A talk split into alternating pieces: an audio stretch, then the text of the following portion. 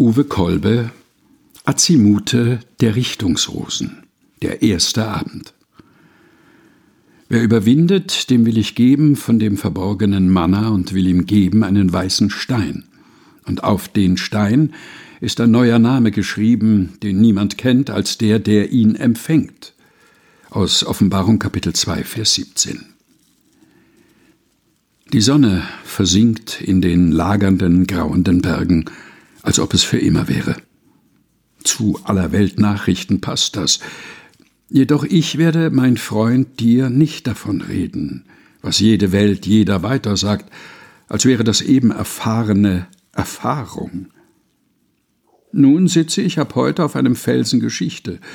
Du weißt, wie damals in Rom wir den Schuttberg des Abendlands maßen, uns oben darauf ein Lied an der Hand unserer Meister pfiffen, der Meister der Illustration.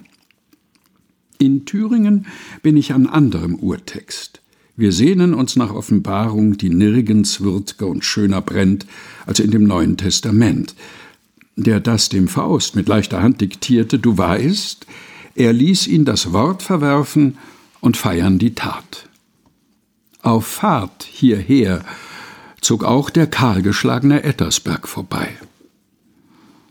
Doch wirklich angekommen anders tritt die heilige Elisabeth, ihr Freskoleben, zu der Madonna. Standbein, Spielbein, die den Pilgern Audienz gewährt, gleich bei der Piazza Navona. Wenn einmal Bürger dieser Welt, ohne ich weit und lege Bilder auf die Bilder, als wäre mir auch ein Patmos zugewachsen und wäre alles, was ich wüsste, von dem Engel. Lass einmal es mich sagen, wo es nur zu sagen ist, die Geister fliegen um die Fenster. Tiefe und Höhe sind einander treu geblieben. Die Sonne versinkt in den lagernden, grauenden Bergen. Der Waldkauz spät nach Mitternacht vermehrt die Stille um das Wunder, dass es ihn gibt. Uwe Kolbe, Azimute der Richtungsrosen, gelesen von Helga Heinold.